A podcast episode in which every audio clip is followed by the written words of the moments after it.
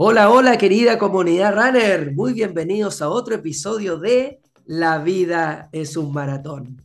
Los tenía abandonados, sí, abandonados porque se me juntaron cosas en la universidad, en el trabajo, en la familia, el desafío del maratón, así es que les debo varios race report que por ahí tengo algunos que falta editar, pero estamos con las sensaciones del maratón de Viña fresquita a una semana del maratón de Viña eh, para que no se olviden las cosas y como lo viví yo, eh, quiero hacer el Race Report de Viña y qué mejor que hacerlo con mi compañero de viaje en esta ocasión, Miguel Riquelme, de 32 años, del Club Run Wolf, ¿cierto?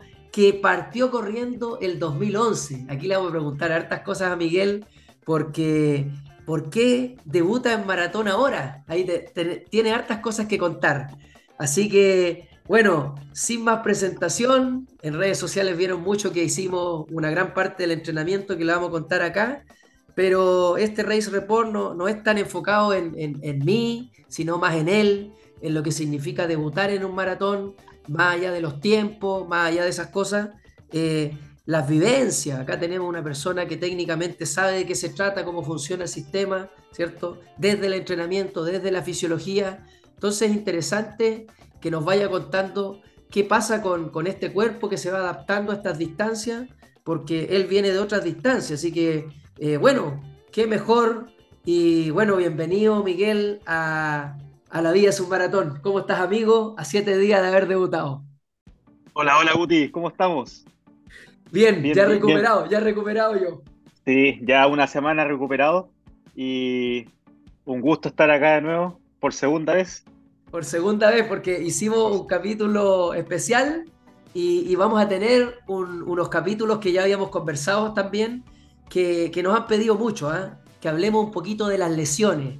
Así que les aprovecho de contar que vamos a tener unas cápsulas, ¿cierto? De, eh, vamos a hablar de prevención de lesiones. No lo vamos a dejar como, como lesiones propiamente tal, sino que vamos a hablar de las lesiones más comunes del corredor pero vamos a hacer capítulos especiales como unas pequeñas cápsulas. Un ejemplo, vamos a hablar de la periostitis, qué es la periostitis, cómo se trata la periostitis y algunos consejos para evitar llegar a la periostitis. Es algo que vamos a ir haciendo en el camino, pequeñas cápsulas que vamos a complementar.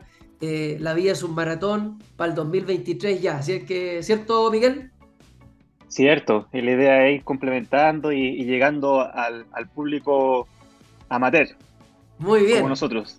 Como nosotros. Oye, eh, ¿qué tal eh, la distancia reina? Eh, cuéntale un poquito a la gente de tu experiencia con el atletismo para que nos remontemos a eso y, cómo surge esto de, correr el maratón y, por qué se extendió tanto esta, este debut en la distancia. ¿Desde cuándo comienza a correr Miguel? Bueno, yo partí el año 2011 a propósito de un test de Cooper en la universidad. Mira. Eh, fue fue una valoración un poquito mejor que el promedio de mis compañeros de la universidad. Y desde ahí comencé a buscar algún tipo de club en el cual llegué en ese tiempo a, al Carlos Banque, Carlos Banque, entrenador. Sí, sí. Y ahí comencé a entrenar eh, un par de años con él. Luego llegué con Daniel, Daniel Estrada, que seguir entrenando con él hasta 2013, 2014, 2015, pero siempre entrenando distancias cortas. 10 eh, kilómetros en calle y después en pista 2017, 2018 seguí entrenando con, otro entrenador, amigo mío, eh, entrenando 5.000 metros planos, 10.000 metros planos, eh, siempre cuidando la distancia y yo tenía un objetivo en mente que ya después de los 30 años, ya con, experiencia eh, en el cuerpo, eh, comenzar a debutar en maratón. Pero ya con, una, con un tiempo, un tiempo a mi gusto aceptable, que no hiciera daño y que me cuidara de lesiones.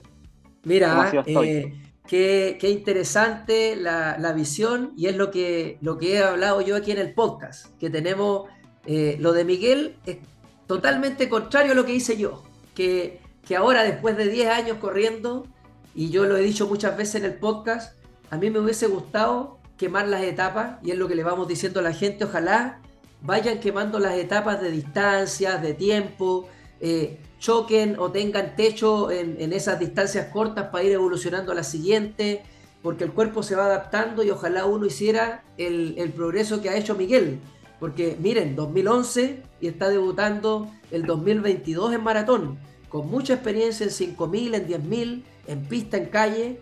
Eh, al final es lo que la progresión que uno debería hacer. Yo siempre digo, mi historia de vida me hizo debutar en el maratón eh, con dos años y, jugando con estas distancias, porque lo he dicho siempre, yo nunca preparé un 10.000, nunca preparé un 21 y me salté al tiro a la distancia por lo que significaba eh, la esperanza de vida de Pedro. Pero después voy entendiendo que, que necesitaba las distancias menores para ganar esa capacidad, ¿cierto? Fisiológica sobre todo, y de entender que esta distancia va más allá. Entonces, el mensaje y a lo que voy yo es ojalá sigan el ejemplo de Miguel, que se demoró todos estos años en llegar y, por eso es que debutó, digámoslo al tiro, debutó en un maratón bajando las tres horas, haciendo 2 horas 58, que, que debutar bajo las tres horas es algo muy difícil en, el amateurismo, pero eso habla de, de, lo que traía ya en caja, por decirlo.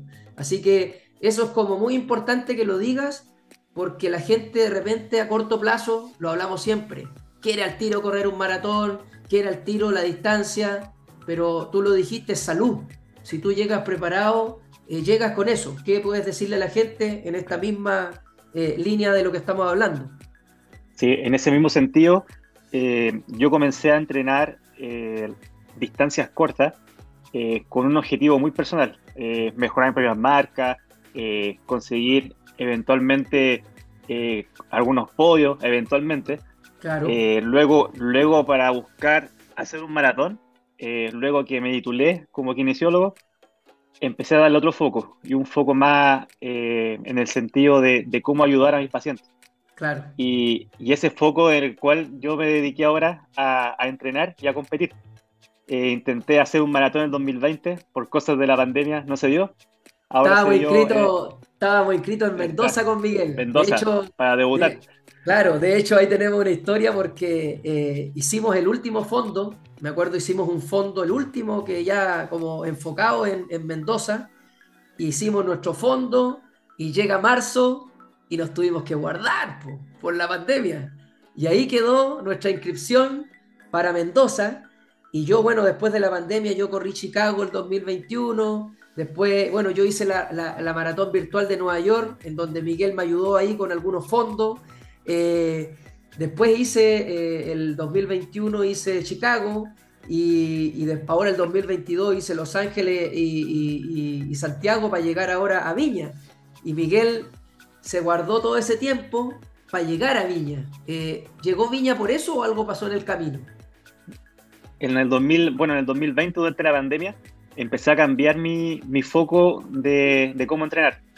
hubo un tiempo que entrené solo, Luego me llegué a un grupo ahora para entrenar, para comenzar a, a, priorizar algunos fondos, ordenarme en el entrenamiento, pero siempre con el foco de, de, ayudar y sentir la sensación de cómo yo puedo aportar desde mi experiencia personal como corredor y aportarlo desde el punto de vista kinesiológico. Y así como llegué al, al, al, maratón. De hecho, por eso corrí con monitor cardíaco, por eso asimilé todas las cargas de una forma diferente y se dio un buen resultado. Mira, y, y, para qué decir que lo, lo, tomaste ya con, con el magíster de fisiología que hiciste, del ejercicio, entonces, ah, del deporte ahí, entonces llegaste muy desde el punto de vista de los conocimientos, eh, muy empoderado, y, y, habla muy bien eso, ¿ah? cuando, cuando nosotros vemos a nuestros pacientes, eh, que yo trabajo en el área neurológica, pero comparto muchos principios del, entrenamiento, porque al final es entrenamiento, eh, es transversal esto, porque yo entreno personas también, pero con patología, eh, y aquí entrenamos gente sana. Entonces, es un símil para nosotros y es súper importante el vivir la experiencia. El vivir la experiencia porque no es lo mismo que uno no la viva a ir a, descargar unas piernas de, un fondista de 30 kilómetros del domingo, ¿cierto? Alguien que corrió 10 kilómetros ese mismo domingo, porque ahí nosotros hacemos una evaluación kinésica.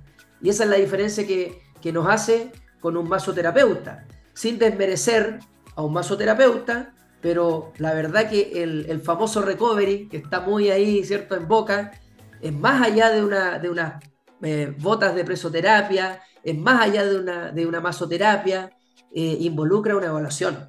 Y ahí es donde nosotros hacemos la diferencia, por eso es tan importante para nosotros como corredor entender su cuerpo y fisiológicamente qué pasa.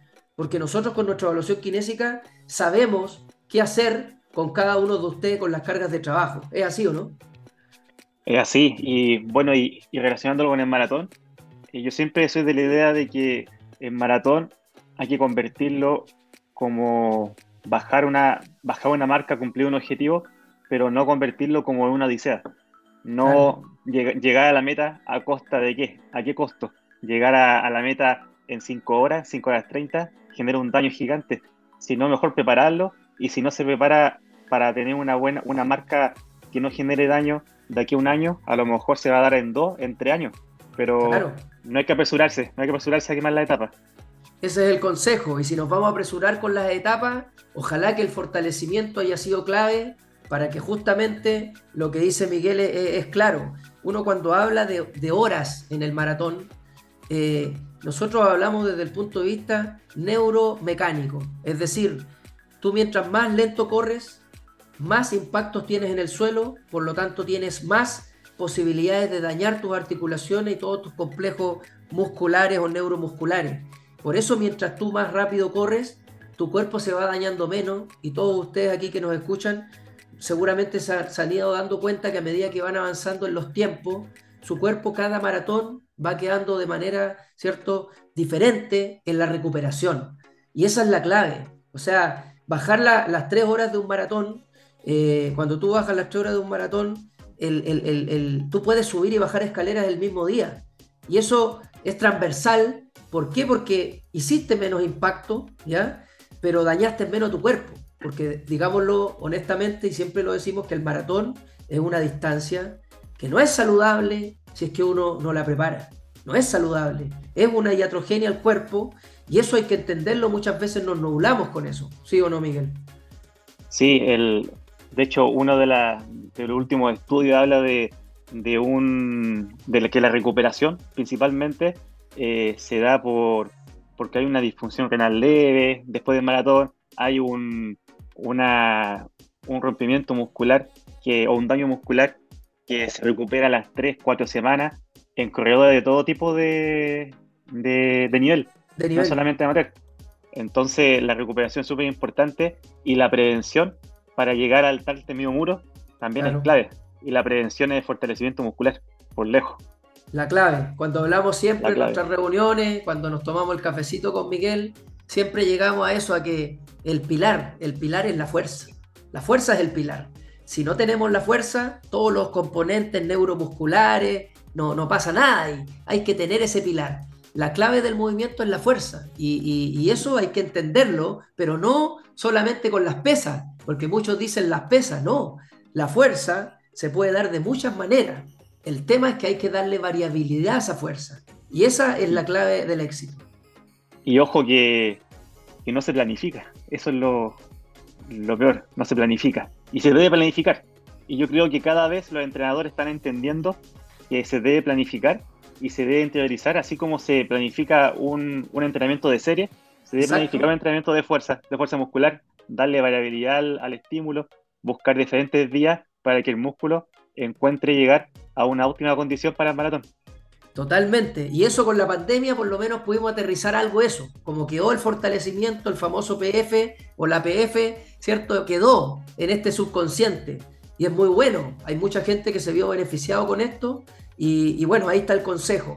Eh, me gusta este capítulo porque yo sabía que iba a ser un capítulo didáctico, de hablar de nuestra aventura, de hablar de cómo salió pero no de nuestros récords personales ni eso, porque nos interesa la vivencia y la experiencia. Eh, ¿Y cómo, cómo vivió Miguel este proceso de entrenamiento, después de que hemos hablado harto como introducción?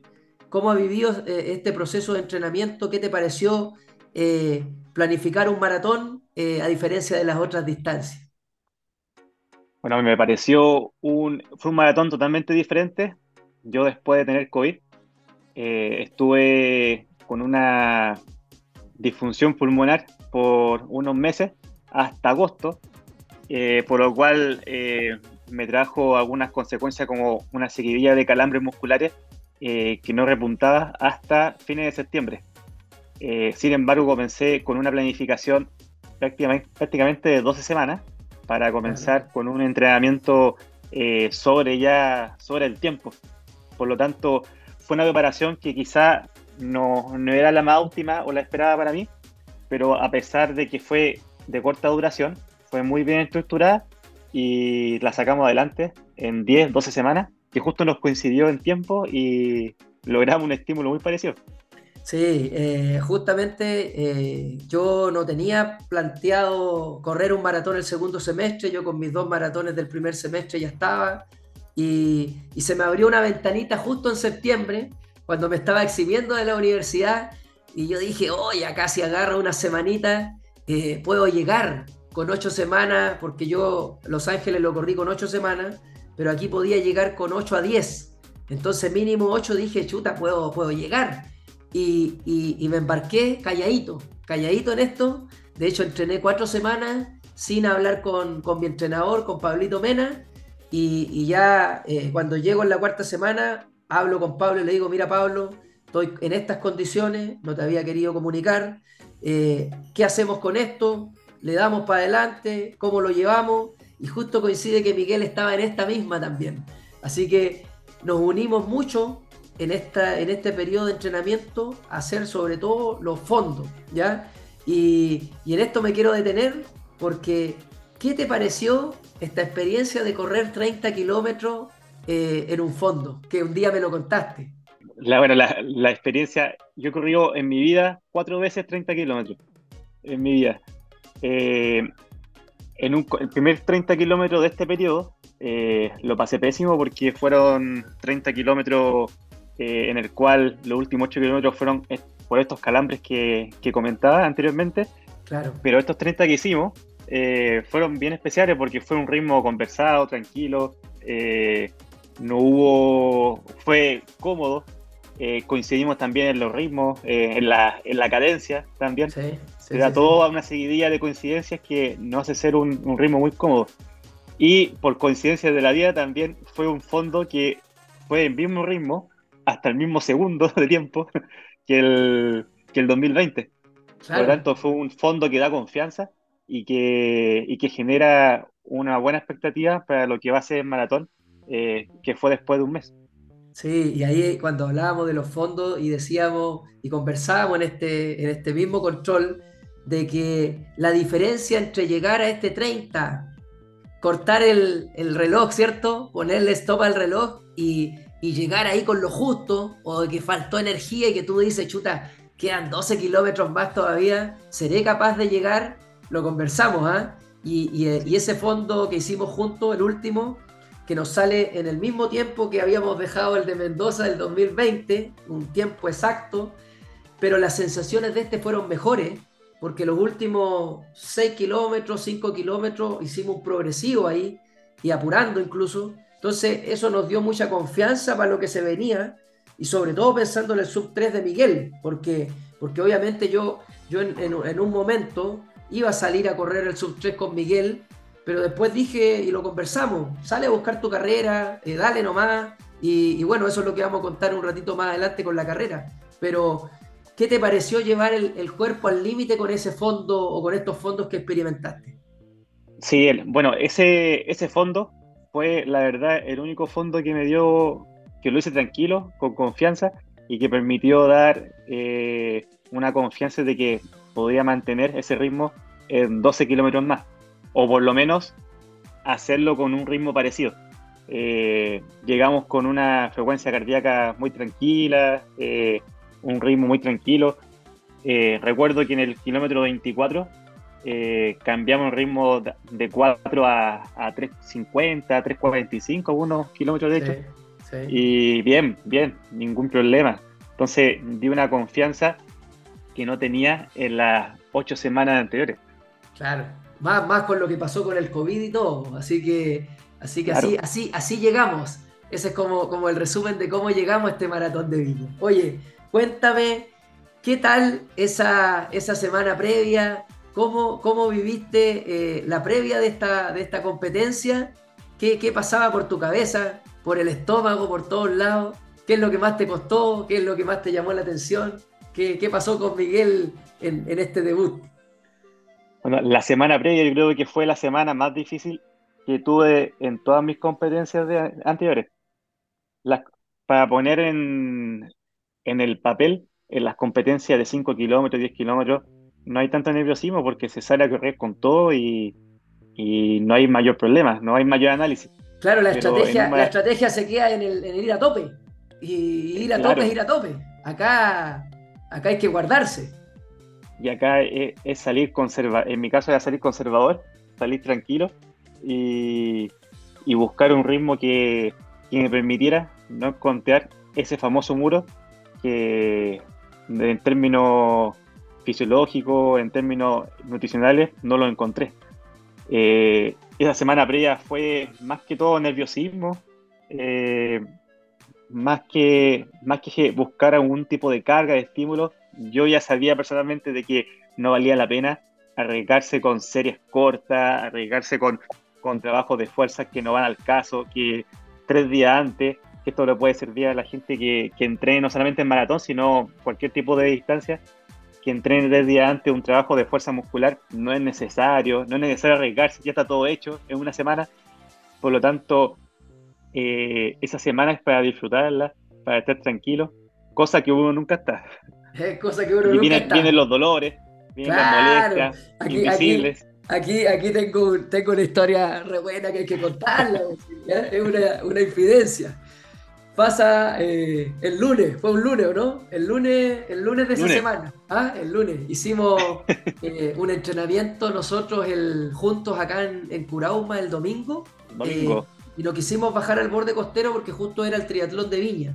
Y dijimos, dejemos la costa para el día de la carrera. No sabíamos que el sol nos iba a pegar, pero bueno. Y entrenamos acá arriba, en Curauma, acá arriba digo porque está alejado del borde costero y un entrenamiento tranquilo, compartimos en familia, eh, ahí estaba la pega hecha ya, y, el lunes regeneramos, cada uno por su cuenta, y me llega de repente un, audio de WhatsApp, y, que alguien no se sentía bien, oye, ¿sabes qué? Chuta, hice un, regenerativo, un trotecito, y sentí como, como que el isquiotibial medio apretado, eh, pero lo raro es que yo nunca me, nunca me duelen los isquiotibiales, me dice Miguel. Y, yo le, después lo llamo, ¿ah? lo llamo y le digo, Miguel, bienvenido al maratón, bienvenido al maratón, tu cabeza está maquinando en estos momentos y prepárate para esta semana porque la mente, como dice Rodrigo Cagua, empieza a gestionar las emociones. Y es lo que dije en varias historias del Instagram. ¿ah? La mente se empieza a preocupar de eh, esos detalles que van en el sentido de que, de que quieren que tú lo hagas mal porque sabe que el domingo tiene que sobrevivir ese cerebro, ¿ah? ese sistema nervioso tiene que, sobrevivir porque sabe que lo vas a llevar al límite y, empieza a darte estas señales de dolores musculares que nunca habías tenido y que ahora, oye, ¿qué apareció acá? Una tendinitis ahora, no puede ser, un, micro desgarro, eh, o, lo que yo decía en redes sociales que, oye, entrenaste cuatro meses, cinco veces a la semana, entrenaste en un mes, cinco por 20 días, en cuatro meses entrenaste 80 pero en esa semana el cerebro está preocupado de los 80 fallaste dos días, solo dos. Uno que te quedaste acostado, el otro que está ahí resfriado. Y el cerebro va a estar preocupado, la mente, de gestionar esas emociones de esos dos días. Y de los 78 no pasa nada.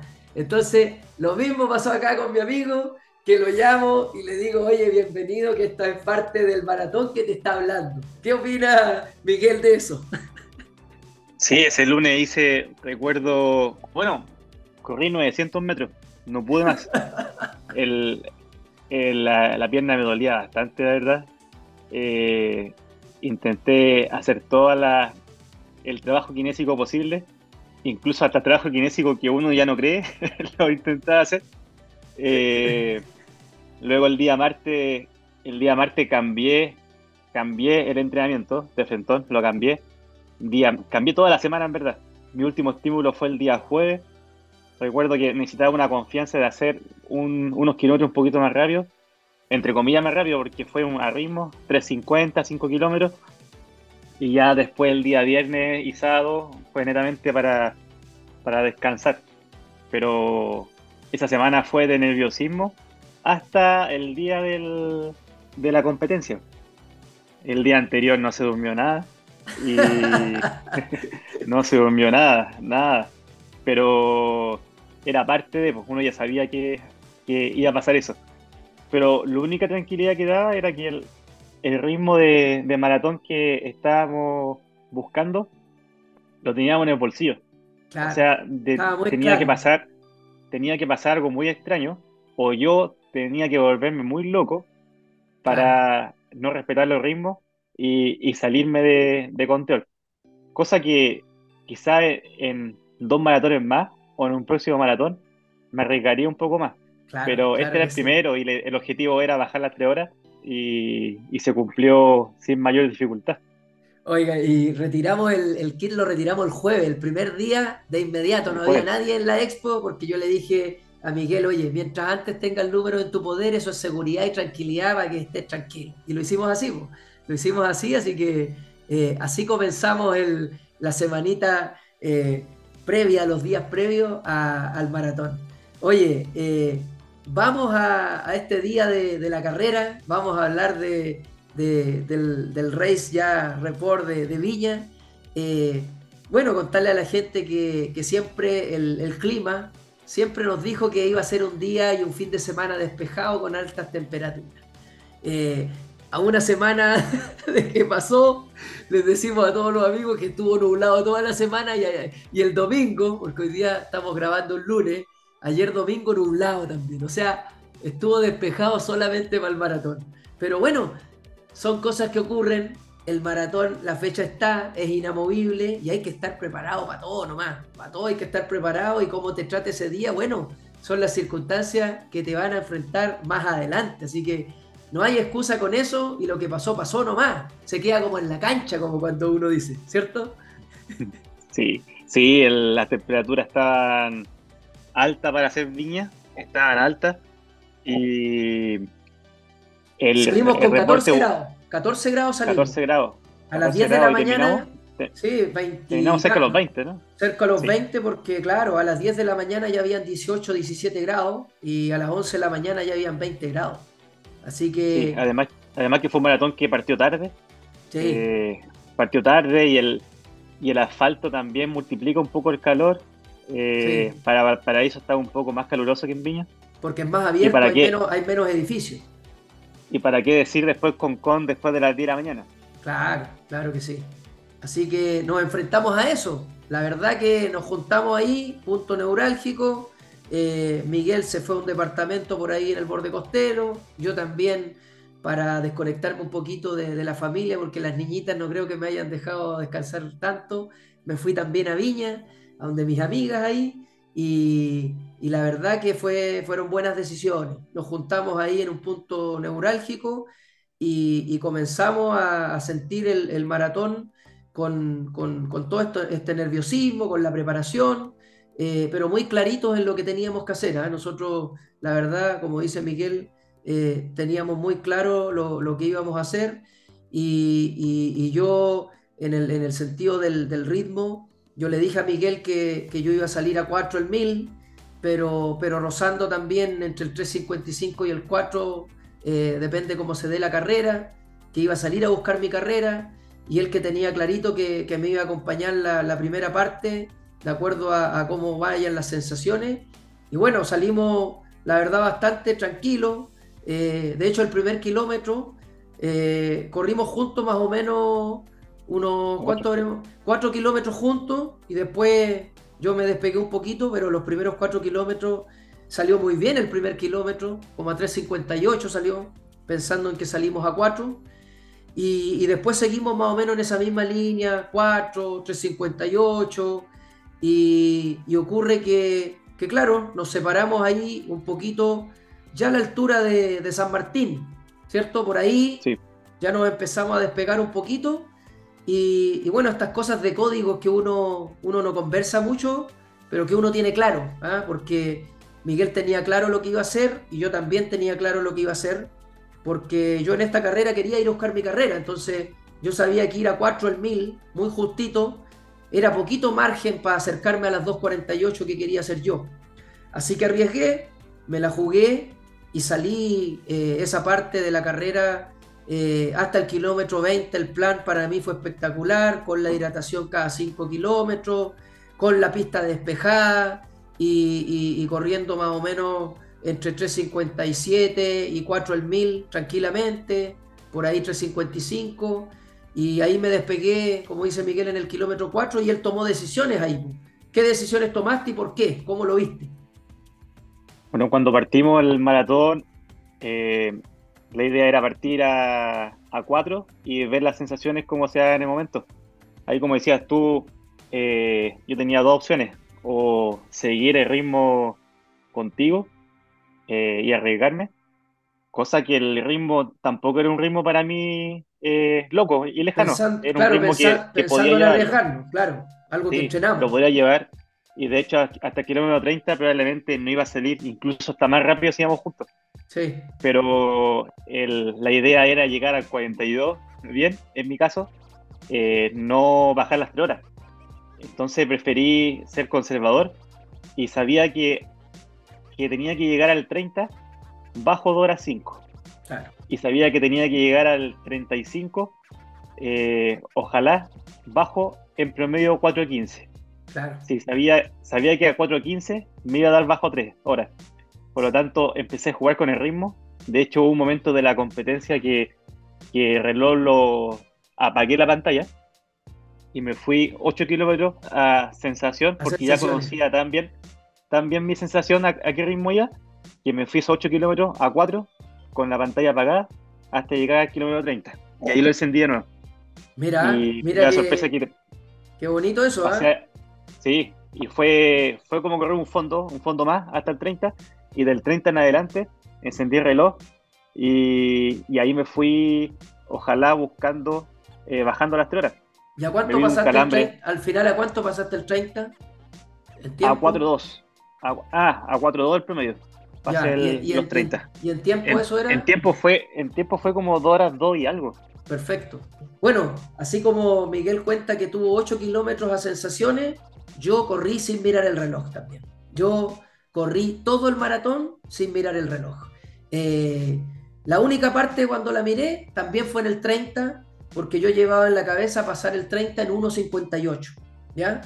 Eh, y pasé el 30 en el 1.58. Pero el tema es cómo llegué a pasar en 1.58. Entonces, yo no miré el reloj nunca, y eso de no mirar el reloj nunca, yo creo que iba muy en sintonía. Yo, eh, la primera parte de la carrera, como yo digo, hasta el kilómetro 20, hasta antes de la Santa María, yo iba como un relojito y las sensaciones eran espectaculares, porque de verdad me sentía fuerte, corriendo muy firme, eh, llevaba todo más o menos bien eh, modelado y, la verdad que sabía que, mi carrera estaba ahí, estaba ahí, y, pero el maratón tiene estas cosas que uno no puede controlar.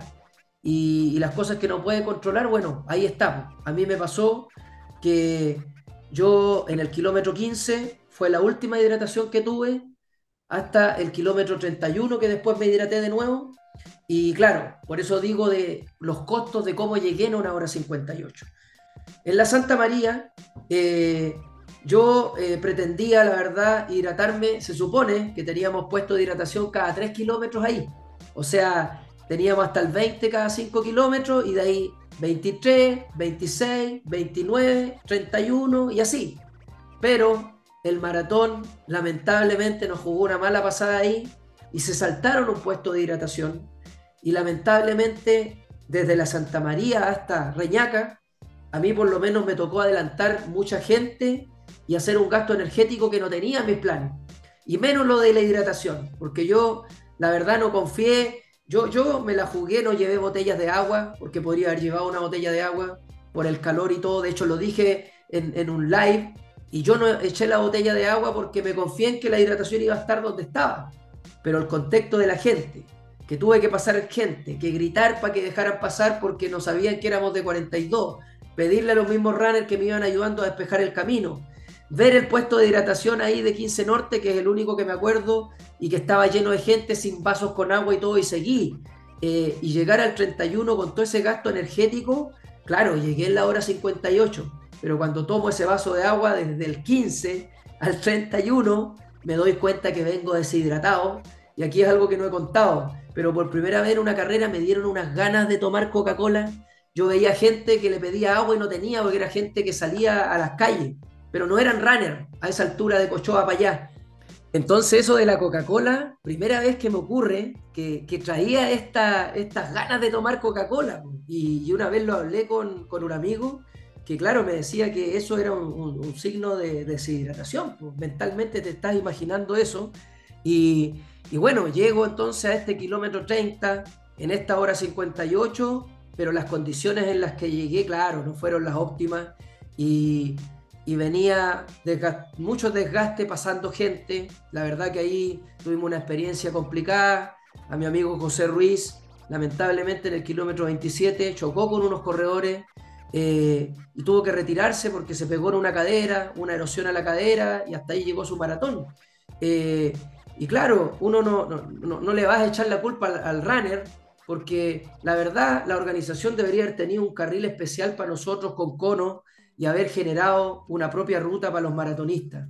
Porque sí, en los 10K, sobre todo, te encuentras gente que va con otra cierta eh, actitud o se inscribe por otras cosas al maratón.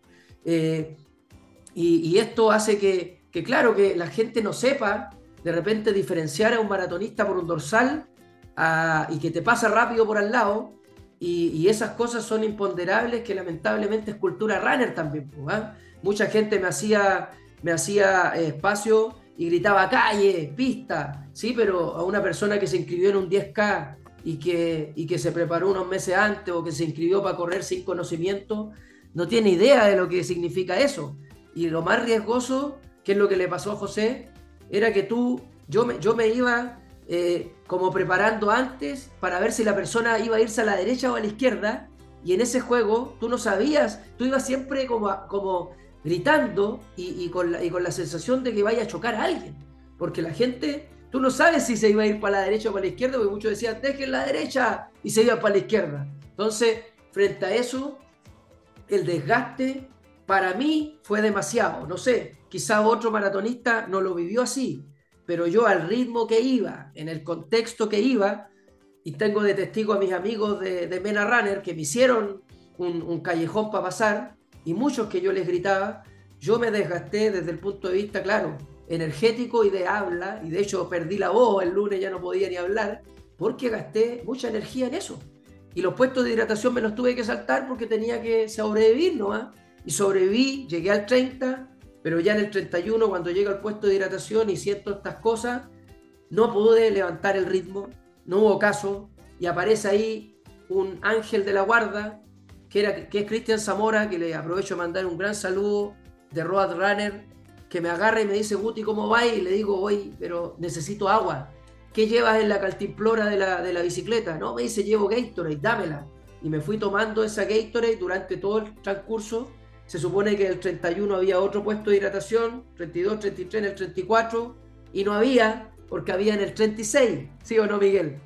Y justo, más encima este un mensajito a la organización cómo colocan un puesto de hidratación en la curva. ¿Cómo lo colocan en la curva? Y en el kilómetro 36, colóquenlo en los laterales, paralelos. Si, si ven maratones de otros lados, o en Santiago nomás, ¿cuándo han colocado un puesto de hidratación en una curva? Es ilógico. En el 15 también estaba en la curva. O sea, si tú vas pensando en terminar, no vayas a ir a buscar esa agua. Yo por lo menos, ya como iba deshidratado y las piernas no levantaban, no iba a pasar a buscar ese puesto de hidratación y me lo salté.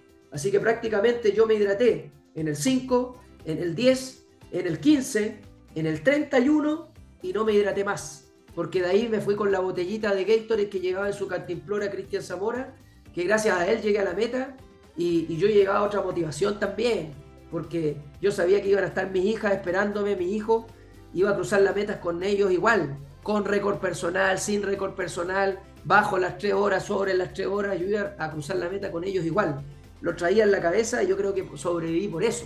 Porque si ellos no hubiesen estado en la meta, lo más probable quizá yo no llego y me hubiese retirado antes y no arriesgo porque yo salí con otra forma de, correr. Entonces, por ahí lo digo, llego en muy malas condiciones, deshidratado, con la mente bloqueada y, agarro a mis hijos, de hecho se los pido a mi señora y le grito así como con cara de loco, desbocado, claro, porque no entendía, pásame los hijos, y ella no sabía si yo lo, como me vieras que me lo iba a entregar. Y yo le grito, pásame los niños. Y ahí un, un runner amigo la ayuda, me pasan los niños por la reja y yo, después me decían, oye, ¿y por qué no caminaste con Maximiliano si Maximiliano camina? Sí, digo yo, pero es que en ese momento yo traía un plan de carrera con los niños. Y mi idea era ponerme a Maximiliano debajo del brazo, que las niñitas se dieran la mano y llegar con un trotecito a la meta. Obviamente llegué en condiciones que no se podía trotar. Y la mente, ¿qué me dijo? Agarré a Maximiliano como si hubiese corrido y llegué con él todo destartalado al pobre, se le salió un zapato, llegó con la ropita media arriba, en la foto se ve, porque yo protegí a, mi, a mis pollos. Como uno dice, yo creo que quizás la mente también me llevó a eso, a proteger a mi, a mi familia, a mis pollos, a mis hijos, porque también venían corredores que los podían votar. Yo debo haber pensado todo eso en milésimas de segundo. Y lo más probable es que si llevaba de la mano a Maximiliano, claro, hubiese sido más bonito, para la foto, quizás para otras cosas, Sí, pero ¿qué pasa si se me suelta Maximiliano como iba deshidratado y paro? Porque si yo paro me acalambro entero. Eh, capaz que no cruzaba la meta, porque se me iba a escapar mi hijo y lo iba a buscar. Entonces, creo que sobreviví a eso y lo hice como por un instinto animal. Y después llego a la meta con los niños, mi señora se me los pide, se los entrego, y cuando se los entrego, ¡pa! calambre por todos lados, mis colegas le mando un saludo al Renzo y a Guadalupe que siempre del IST me tienen ahí y, llego y le digo y me ven y me dicen Guti, entra aquí a la camilla, piernas en alto, calambre por todos lados y ahí me recuperé después de 10 minutos pero deshidratado y, y, después hice mi carrera y eso es lo que cuento, bloqueado mentalmente lo más probable y no, no expresé emociones y eso te lo contaba a ti en ninguna de mis 14 maratones, en 13 maratones, siempre uno cruza la meta y expresa emociones, que es lo que nos vas a contar tú después que te pasó a ti. Pero yo ese día no, me, no, no expresé nada. Y me fui, pasaron las horas, y en la tarde me llega esa primera foto con los niños, llanto. Ya empecé como Magdalena, emocionado, estaba contenido. Así que ahí ya boté cosas, pero de felicidad. Y al otro día llega esta foto que el Wenchu me, me tomó y me dice, Guti, te tengo una foto maravillosa y veo esa foto en donde salen mis hijos y mi señora atrás gritándome. Y esa foto me, teletransportó al 2012, a los 10 años que llevo corriendo. Porque detrás de eso, Carolina se ha llevado muchas cosas, me ha acompañado a muchas carreras. Mis hijos fueron participando de a poquito a medida que fueron creciendo, pero nunca participaron activos en una carrera y en una meta.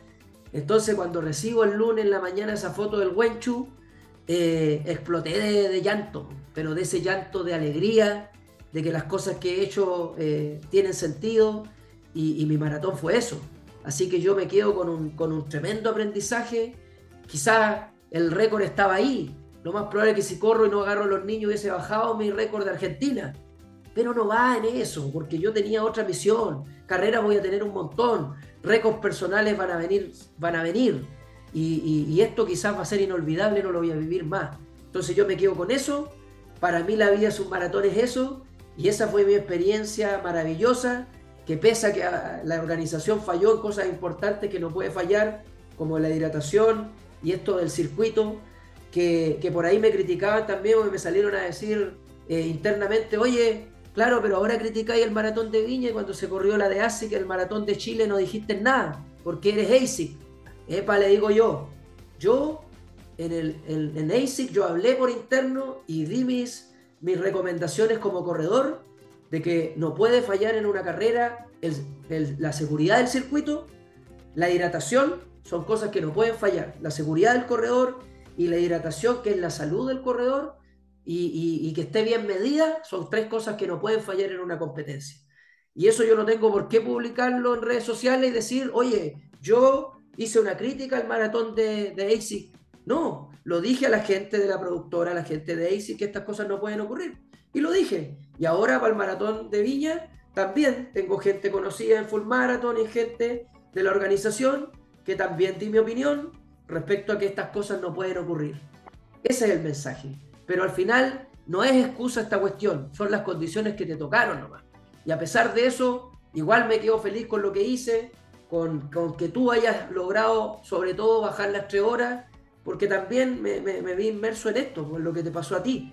Así que esa es mi historia con Viña y bueno, feliz, feliz con lo que ocurrió. ¿Qué pasó con Miguel en ese kilómetro 30 que nos quedaba?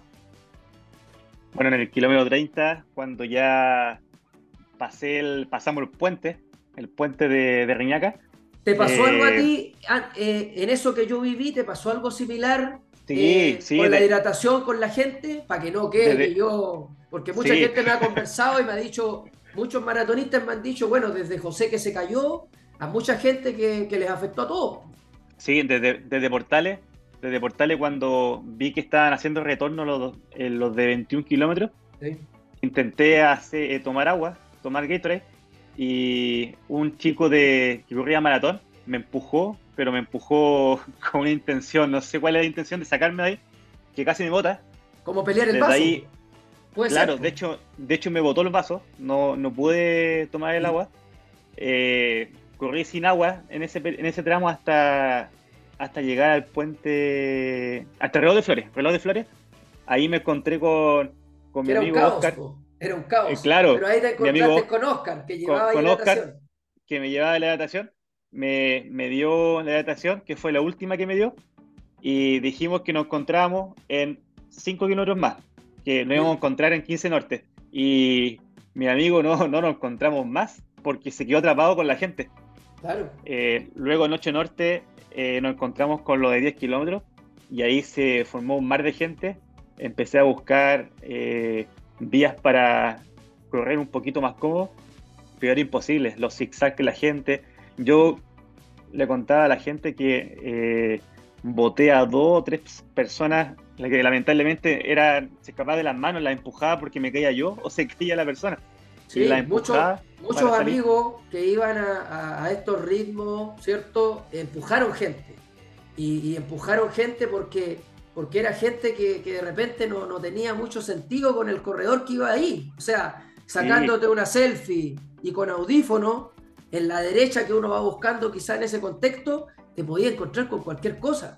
Yo tengo amigos que me dijeron, yo, Guti, tuve que empujar gente nomás, porque era o yo o la gente que no tenía idea. Y a nosotros nos ven, pasar, nos ven pasar más rápido también, si es el tema.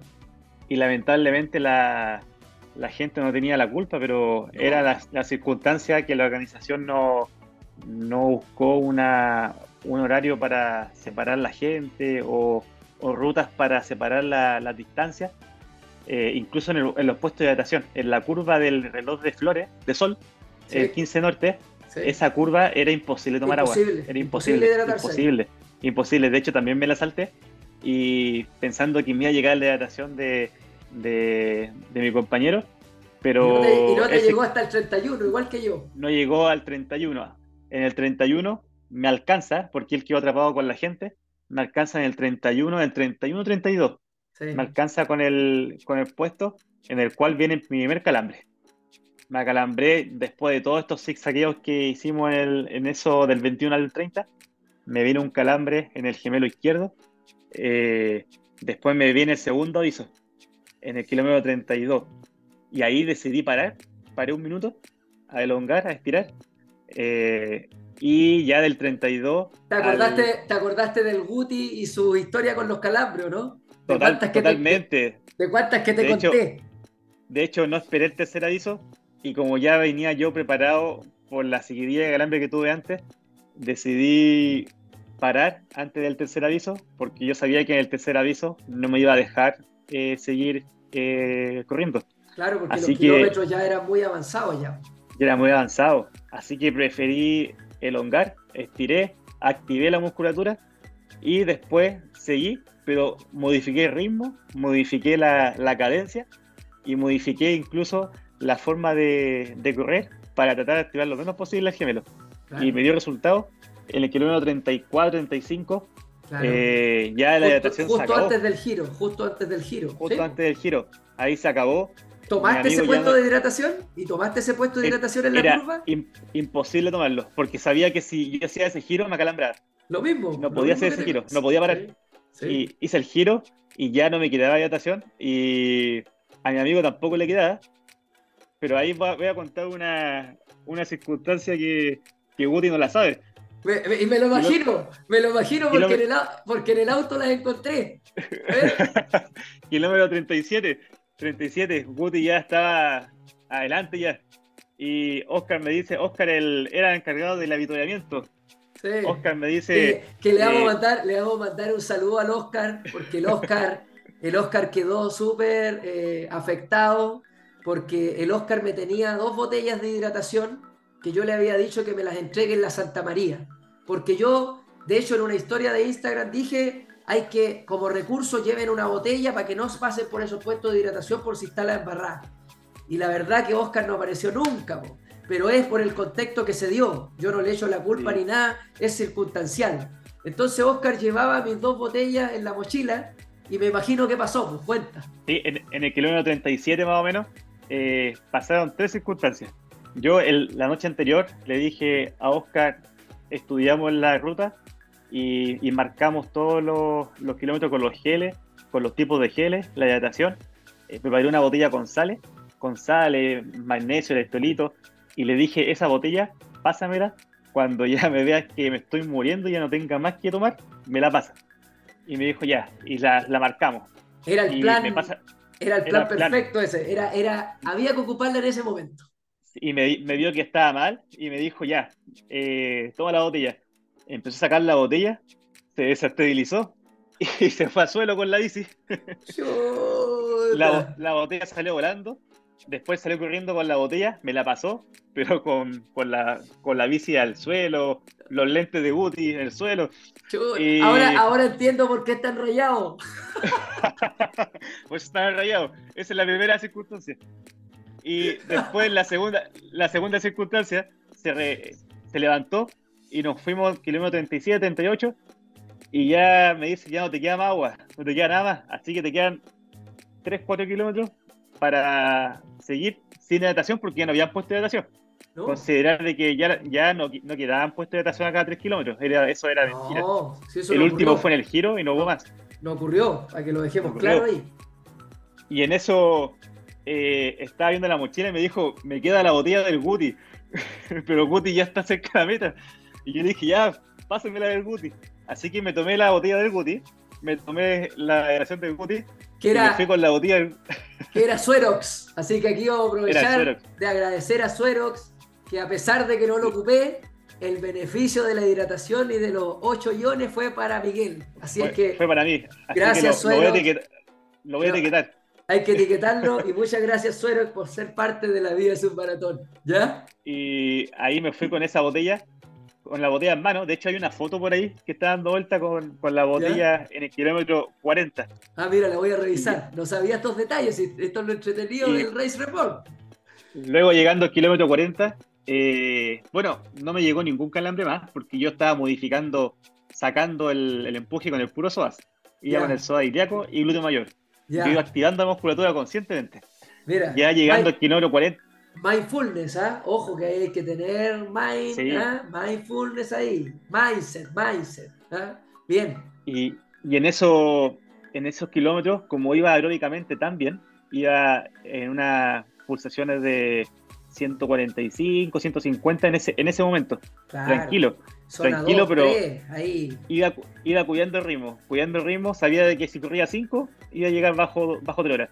Ya lo tenías, ya. claro. Iba a 4.30, 4.20. Y, y Oscar me dice, ya, te voy a contar chistes para que, para que se te pase más rápido. Y empezamos a conversar.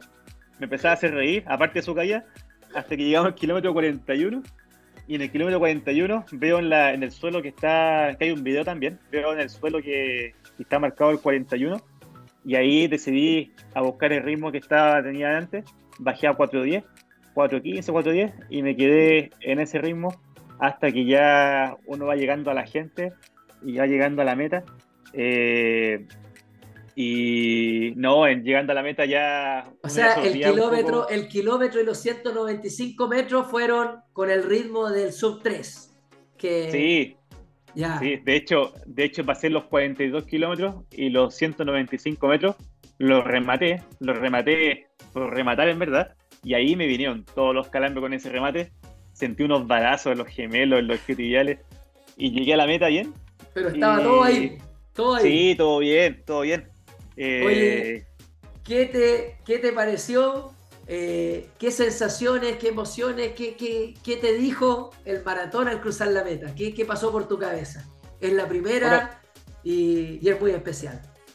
El, maratón para mí este era muy especial porque eh, cerraba, cierra etapas y abre etapas nuevas que, que uno va afrontando y lo va asimilando, lo va como va generando como algo simbólico. Para mí este maratón es especial, yo voy a ser papá.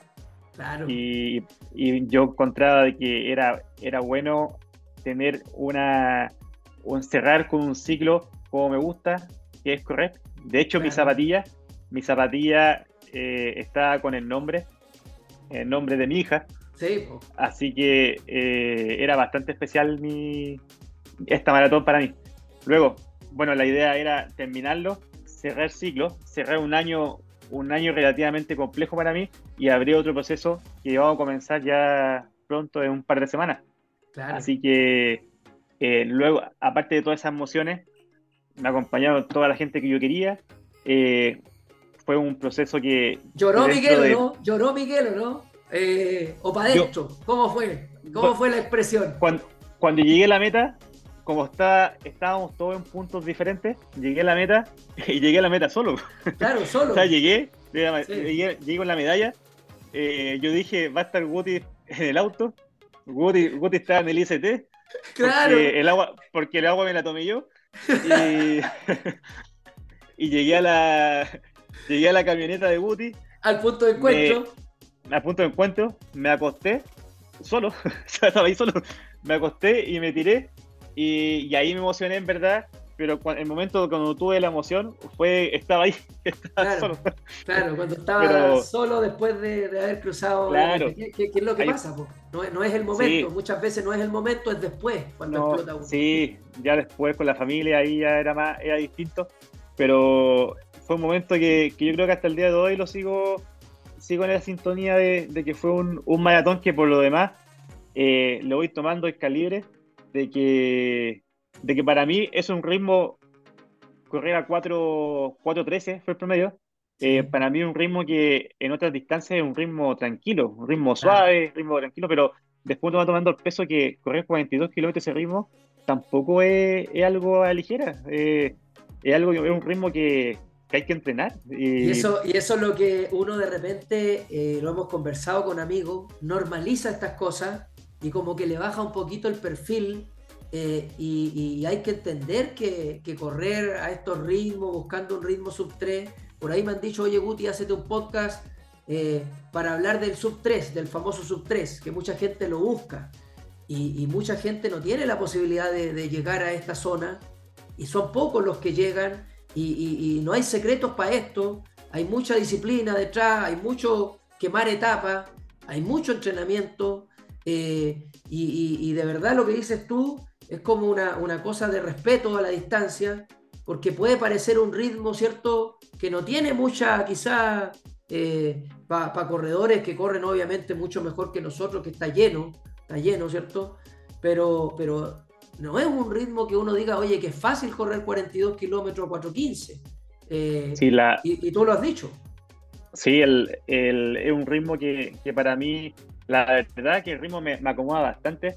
20, eh, 30 kilómetros ese ritmo no hay ningún problema. Incluso hasta los mismos 42, ya una vez terminado, eh, puedo decir que en, un próximo maratón uno va buscando una marca ya mucho mejor y lo mejor de todo de que uno cree que sí puede funcionar. Eh, también me sirvió este maratón para, para buscar las debilidades y fortalezas que puedo tener en el próximo.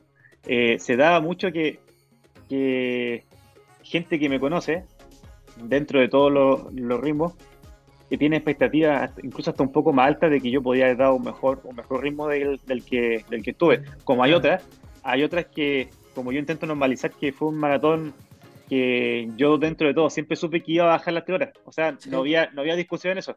Y la gente que me conocía, incluso tú me decías de que no, que era, eso no era discusión, él lo iba a bajar sí o sí. Pero para mí era algo nuevo. Ese era un punto, algo nuevo. Ahora yo puedo decir que en el próximo maratón, con seguridad, lo voy a bajar. Lo voy a bajar y, quizás lo haga mejor. Pero eh, este maratón era diferente porque era totalmente nuevo y se daba mucho de que, de que normalizaba, de que ese ritmo era un ritmo que a lo mejor se iba a dar no con tanto esfuerzo. Pero después uno va hablando con gente y se da dando cuenta de que, de que para bajar tres horas hay gente que lo busca mucho tiempo, muchos años. Eh, y, se me dio la oportunidad de que lo pude hacer eh, en un solo maratón, a la primera, y para hacer debut no está nada mal. Yo quedé contentísimo, a pesar de que la cabeza me jugó en contra en los primeros 30 kilómetros, me jugó en contra totalmente. De hecho, los primeros 21, 21 kilómetros, cuando iba hacia Valparaíso, desde que te fuiste, te despegaste, yo dije, ya, aquí tengo que hacer mi carrera. Pero después que me iba pasando gente, gente que yo conozco, gente que quizá uno dice en 10 kilómetros, yo, yo ando mejor, yo ando mejor, en 21 kilómetros ando mejor, pero yo sabía de que el que me pasara ya era algo en mi cabeza que sabía que la carrera no era contra la gente, era contra mí, contra mi persona. Sabía que yo tenía que mejorar y mi objetivo era bajar las 3 horas, pero aparte de bajar las 3 horas, llegar bien. Mira que espectacular, po. la verdad que yo acá lo digo, yo no vengo del atletismo, cometí estos errores de no quemar las etapas y, y yo me demoré 5 años en bajar las 3 horas. 2014 debuté y, la, y el, 2018, cuatro años me demoré, bajé las tres horas. Eh, me costó, me costó mucho error, aprendizaje, entender esto que tú lo, has tenido muy claro porque has quemado las etapas y, y, para bajar las tres horas de esta manera hay un trabajo detrás. O sea, aquí tú te das cuenta también que, que tu entrenamiento del 2011 acá también tiene sustento y lo más probable es que cuando cruzaste esa meta también se te vinieron eh, en los recuerdos de las carreras, de los 5.000, de los 10.000, porque al final todos esos caminitos te llevaron a lo que, a lo que hiciste en este gran debut. Y, claro, el maratón es así, pero hay que vivirlo, ¿cierto? Hay que vivirlo para entenderlo. ¿ah? Sí, y, además que como decíamos en un comienzo del podcast, el, el maratón no hay que tomarlo como un, como llegar a, costa de lo que sea, a costa de la salud. Yo creo que es importante entrenarlo, entrenarlo bien. Si uno se siente preparado, eh, no va a pasar nada si uno no llega a la meta. Mm. porque si uno parte de la base, le pasó a, a, a Gerald. A Gerald que, que estaba buscando la zapatilla, le, le hablé, con, en el, hablé con él. Hablé con él. Tuvo y que retirarse. Tomó una, y tomó una decisión súper sabia, que fue retirarse en el kilómetro 20, creo. 20, 22. Sí, Y al retirarse, eh, le permite prepararse eh, para otra maratón y acortar, acotar los tiempos de recuperación, que hoy en día ya está entrenando. Yo lo vi antes de ayer, lo vi entrenando de nuevo sin ningún problema, pero si hubiera terminado un maratón a costa de lo que sea, estaría primero, no hacía la marca que quería, segundo, eh, iba a estar en modo de recuperación y Porque tercero, se iba a lesionar el tendón lesión. Claro, se iba a lesionar, el tendón. Sí, yo lo conversé con él y en esa madurez también él me dice, me, fue una decisión muy difícil para mí.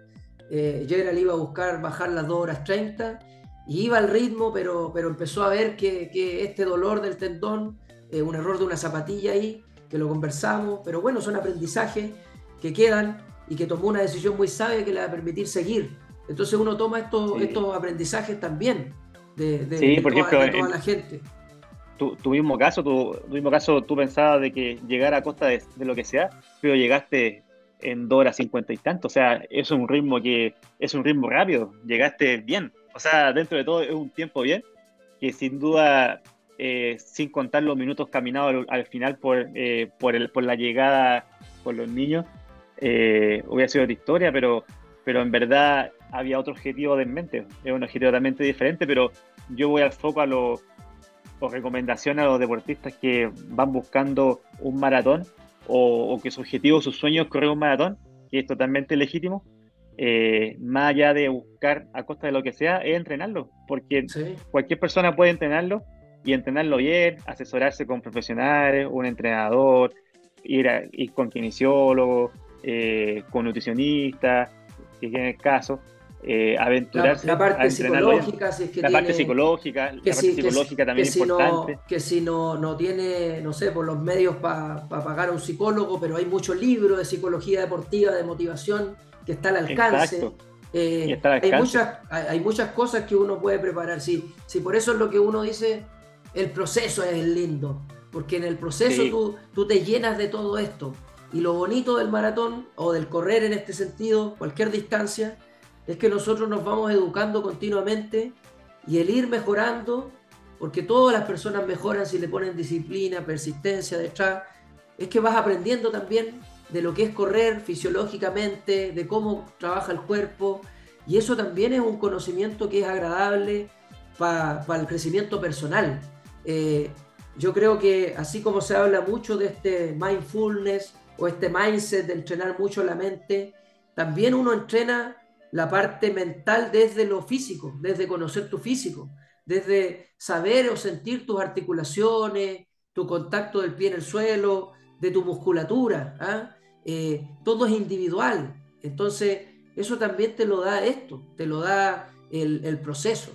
Y al final es el proceso que hay que vivirlo de, que sea un proceso que cuesta, si sabemos que cuestan las levantadas, el sacrificar cosas, pero ese proceso también te tiene que generar motivación. ¿ah?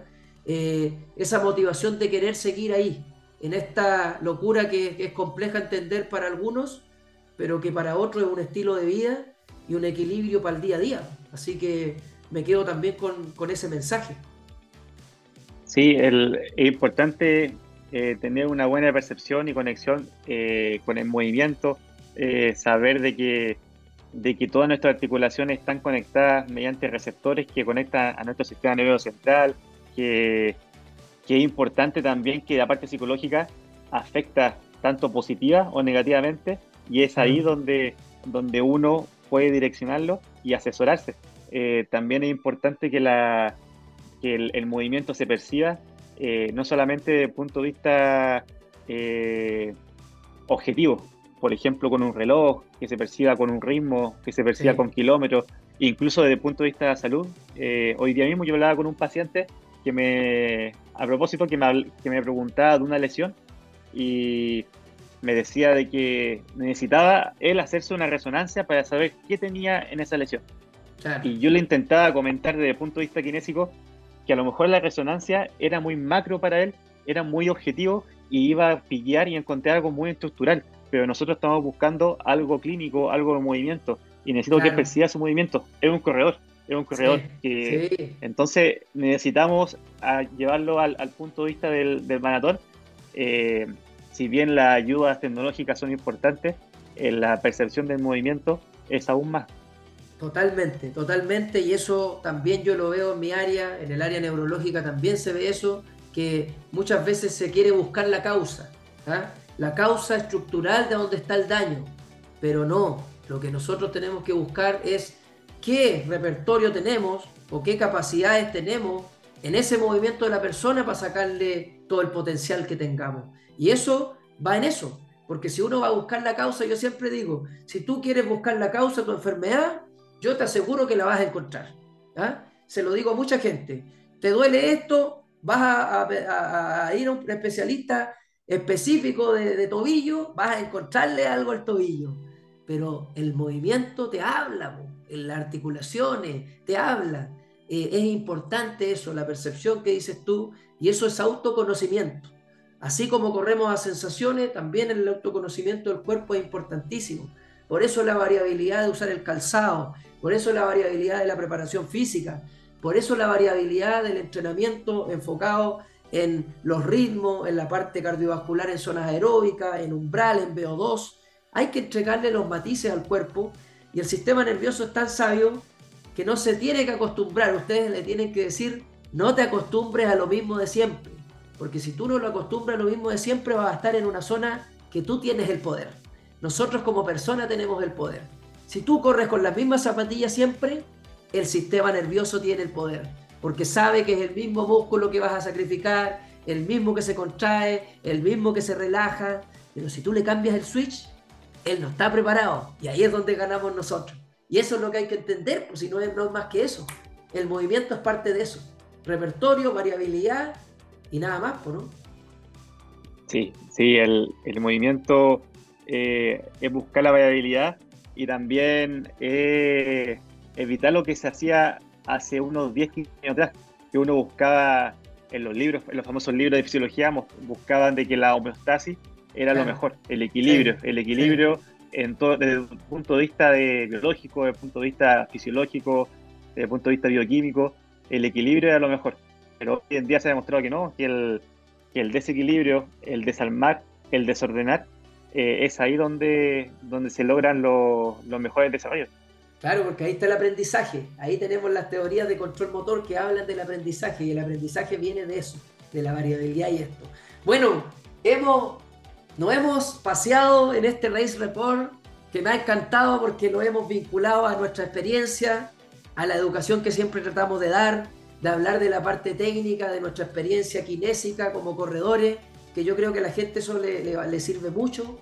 Y agradecerte, la verdad, que hayas sido parte de otro episodio de La Vida es un Maratón, pero esta vez teniéndote ya como maratonista eh, en, este podcast que, bueno, que te bautiza como maratonista y, bueno, solo agradecerte y yo muy feliz y agradecido de la vida que me haya dado la oportunidad de haber, vivir, haber vivido este proceso contigo y, todo lo que significa para nosotros en nuestra amistad, tanto de la familia como, como del proceso y, de esto que nos gusta tanto, que es eh, ayudar a la gente, ayudar a la gente con conocimiento, con base y que nosotros vibramos con esto y por eso es que traspasamos esta energía, creo yo, y, por eso es que, es que lo vemos así. Así que muchas gracias, Miguel. Sí, no, y gracias también, Woody, por, por ser parte del proceso. Eh, también agradecido porque nuestra familia también son, son amigos. Y, bueno, la idea es seguir en el siguiente episodio, no solamente de podcast, sino el siguiente episodio de la preparación al, al nuevo maratón. Así es. Y al otro episodio que te falta, que es el de ser padre. Ahí tengo harto que ayudarte también. también, también. Ahí, ahí, tengo mucho que ayudarte. Así que mucho éxito en eso, que, que, que venga todo bien que, esperamos ahí a, tu hija y, bueno, mucho, mucho éxito con este lindo proceso que hay que vivirlo. Aquí no se dan consejos para eso. Vívalo con la intensidad que se merece y, disfruten de esto. Del, error al aprendizaje, del error al aprendizaje. Así es que gracias, amigo. Sin duda va a ser un buen maratón. Va a ser un buen maratón. Oye, muchas gracias. Ya, pues, gracias, Guti. Un abrazo. Y así, y así vamos a ir cerrando un nuevo episodio de La Vida es un Maratón. Se vienen los Race Report de aquí a fin de año, los que me faltaban. Gracias a todos por compartir. Muchas gracias a todos por, por esa estrellita que nos sirve para posicionarnos. Y bueno, nos estamos escuchando en otro episodio de La Vida es un Maratón. Adiós.